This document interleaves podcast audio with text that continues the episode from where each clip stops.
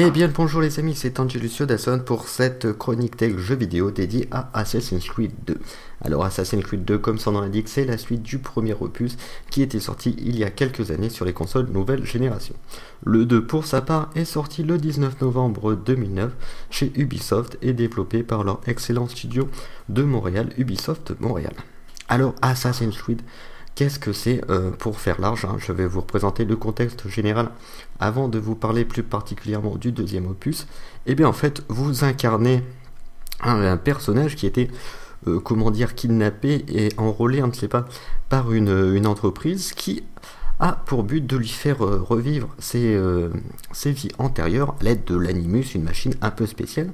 Et on s'aperçoit eh que quand il, euh, il, revit ses vies antérieures, il est dans la peau d'un assassin, vous savez, un membre de cette organisation du Moyen-Orient, de cette secte moyenâgeuse qui, ben, qui avait pour, but de commettre des assassinats à la fois spectaculaires et fanatiques. Et on s'aperçoit eh bien que finalement euh, l'ordre des assassins n'est pas mort, qu'il perdure au cours des siècles, tout de, même, enfin euh, en même temps que euh, leur ennemi, les Templiers, car en fait les Templiers ne devraient pas non plus disparu, et ce serait toujours un peu une guerre d'influence entre les deux organisations. Alors, eh bien, euh, pour ceux qui n'auraient pas fait le premier, je vous conseille vivement de le faire. C'est un, excellent jeu à la base. On sait qu'il est répétitif, mais ça mettait quand même une claque. Euh, une claque sur les premières sur les, premières générations de jeux. Nouvelle génération, c'était quand même une aventure assez euh, immersive et ça offrait des possibilités et une intrigue quand même assez captivante. Alors, eh bien, le 2, qu'en est-il? Eh bien, il faut savoir que le, premier c'était euh, fini par un gros cliffhanger. On avait euh, la possibilité de voir des messages obscurs, un peu, disons, toute une, porte qui s'ouvrait sur de nouvelles possibilités de développer l'intrigue. Et eh bien, le 2, ça reprend exactement à 10 secondes près, hein, j'ai pas calculé, mais c'est pour pas dire à la seconde près, à la fin du, à la fin du premier opus il se passe tout un tas de tout un tas de rebondissements dès le début que je ne vais pas que je ne vais pas vous citer ici pour ne pas spoiler, mais qui font eh bien que on, s'aperçoit que le personnage eh bien va vivre une nouvelle aventure dans un, animus un peu spécial qui va lui permettre d'incarner un autre de ses ancêtres, mais un ancêtre plus récent, lui aussi assassin, mais qui vit à l'époque de la, Renaissance en Italie. Donc par rapport au premier qui se déroulait eh bien, au Moyen Âge et au Moyen-Orient, Jérusalem, euh, Damas et, euh, et consorts, eh bien là on a droit à l'Italie, à Florence, à Venise et à d'autres villes qu'on explorera sûrement. Mais j'avoue que euh, au moment où je fais cette chronique tech, eh ben, j'ai pas encore totalement fini le jeu. Alors, eh bien, vous me direz, euh, le 2 soit, mais est-ce qu'il est bien, est-ce qu'il est mieux que le premier? Et je vous réponds tout de suite oui. Alors, quels sont les plus, quels sont les moins? Eh bien, les plus, il y en a pas mal. Tout d'abord, eh bien, au niveau de l'intrigue, hein, même si euh, l'intrigue du premier était assez intéressante et assez captivante, comme je vous l'avais dit, elle est beaucoup plus développée dans ce, dans ce deuxième épisode on s'aperçoit euh, des liens qui se sont mis en place au cours de l'histoire, des euh, positions et des luttes d'influence justement entre les Templiers et entre les assassins.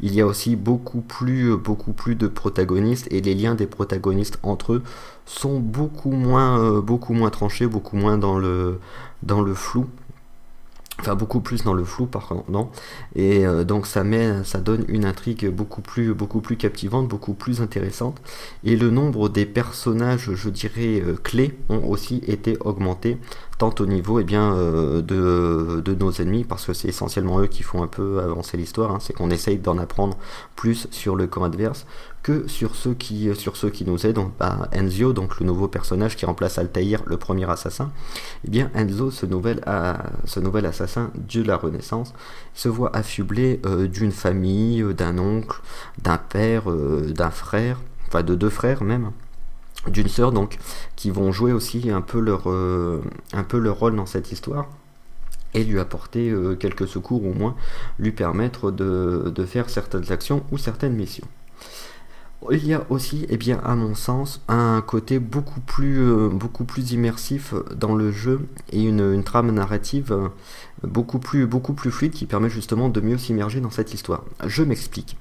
En effet, euh, le principe du premier était de nous faire vivre une ou deux aventures, une ou un ou deux assassinats qui permettaient d'avancer dans l'histoire. Et à chaque fois on, sortait de l'animus donc de la fameuse machine.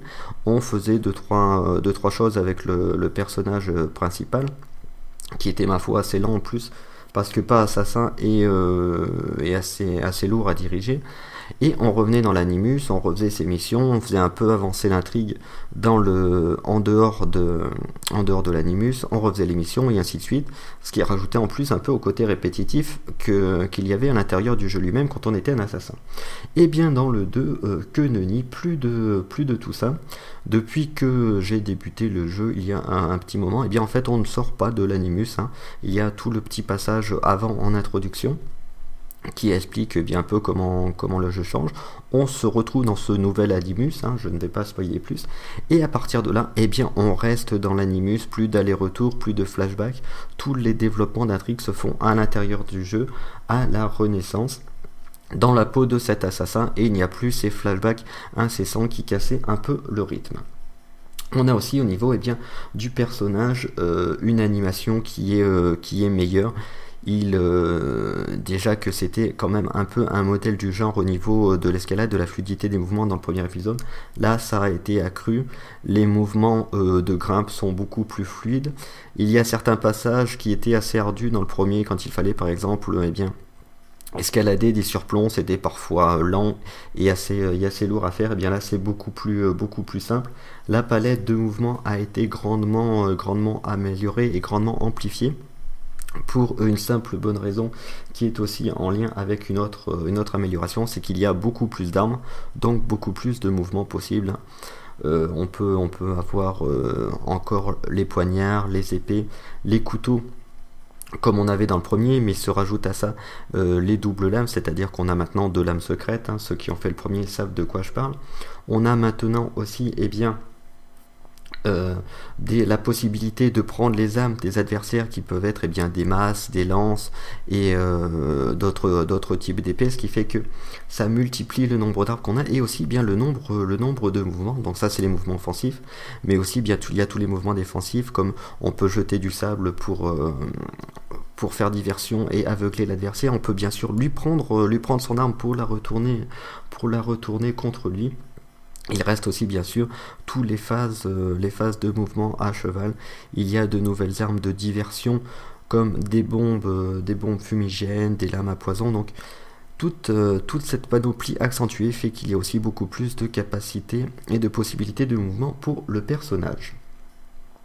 Il y a aussi eh bien, toute une profondeur qui a été rajoutée au niveau, au niveau des possibilités du personnage. Je ne parle pas, euh, comme je viens de le faire, des mouvements, mais en fait de tout ce qui peut graviter à, la périphérie de l'intrigue principale. Et en ce sens-là, ça me fait beaucoup penser à, euh, un GTA. Ils ont voulu, à l'image d'un GTA qui se veut un peu une simulation de vie de gangster, et eh bien faire une espèce de simulation de vie d'assassin. En effet, en plus des assassinats que l'on perpétrait, que l'on perpétrait pardon, comme euh, dans le premier épisode, eh bien, il y a maintenant euh, euh, plein de petites quêtes annexes et, de, des possibilités qui, qui, sont améliorées. On peut récolter de l'argent pour, euh, pour acquérir de nouvelles armes. C'est aussi une des, nouvelles, euh, une des nouveautés de ce deuxième opus.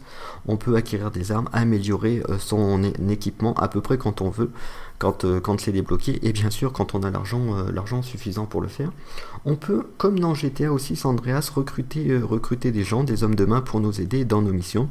On peut aussi recruter des filles de joie, dirons-nous, pour être publiquement correct, afin de faire diversion auprès des gardes on peut se soigner, contrairement au premier épisode, et eh bien la santé ne remonte pas automatiquement, mais il faut aller chez un apothicaire pour euh, acheter de quoi se soigner, pour se soigner directement euh, aussi.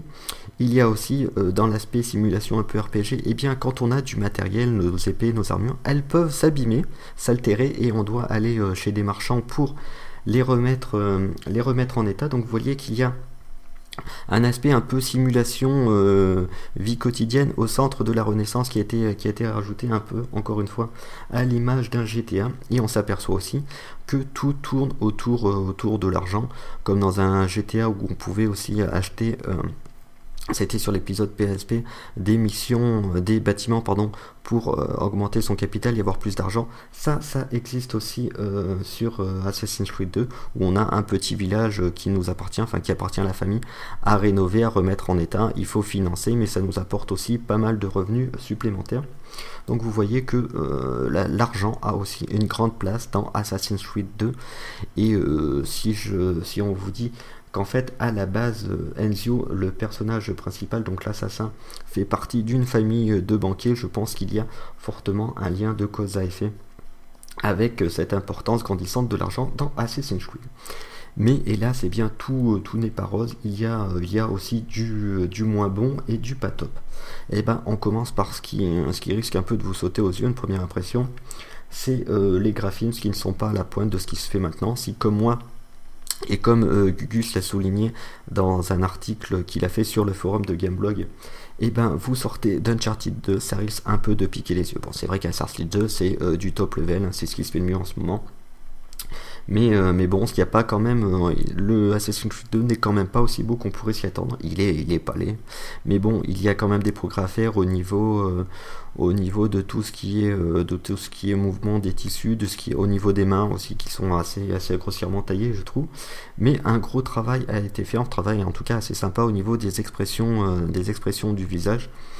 et je pense que le fait qu'ils aient, aient voulu rajouter toutes les, toutes les mimiques un peu et tous les, euh, toutes les possibilités faites par, euh, par le langage italien, vous savez qui passe beaucoup par le quoi, peut, euh, y, peut en être une des raisons.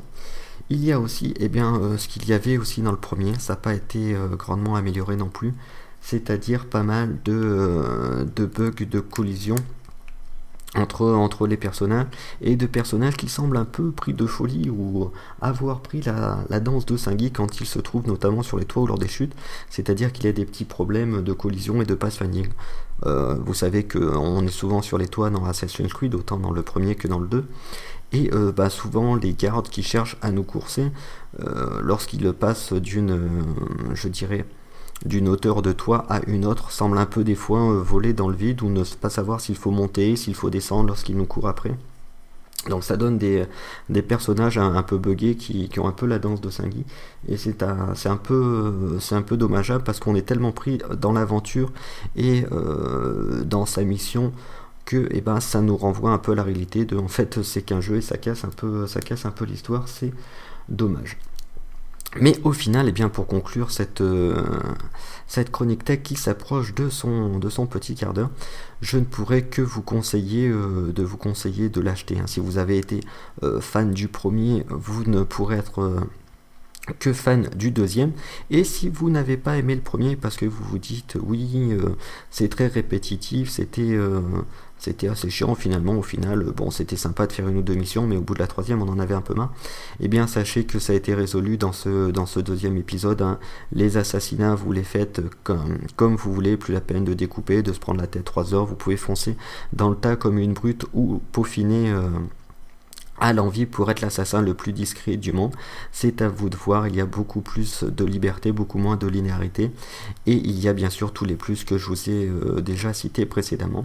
Donc c'est à mon sens eh bien, un must-have sur la PlayStation 3 au même titre que, euh, je vous en cite deux trois vu que c'est les périodes de Noël pour vous donner quelques idées, au même titre que Batman Darkham Asylum et que Uncharted 2 si vous avez trois jeux achetés je pense en cette fin d'année sur PlayStation 3, ruez-vous sur ces trois là. Voilà, c'était Angelus Yodason pour cette chronique tech spéciale Assassin's Creed 2.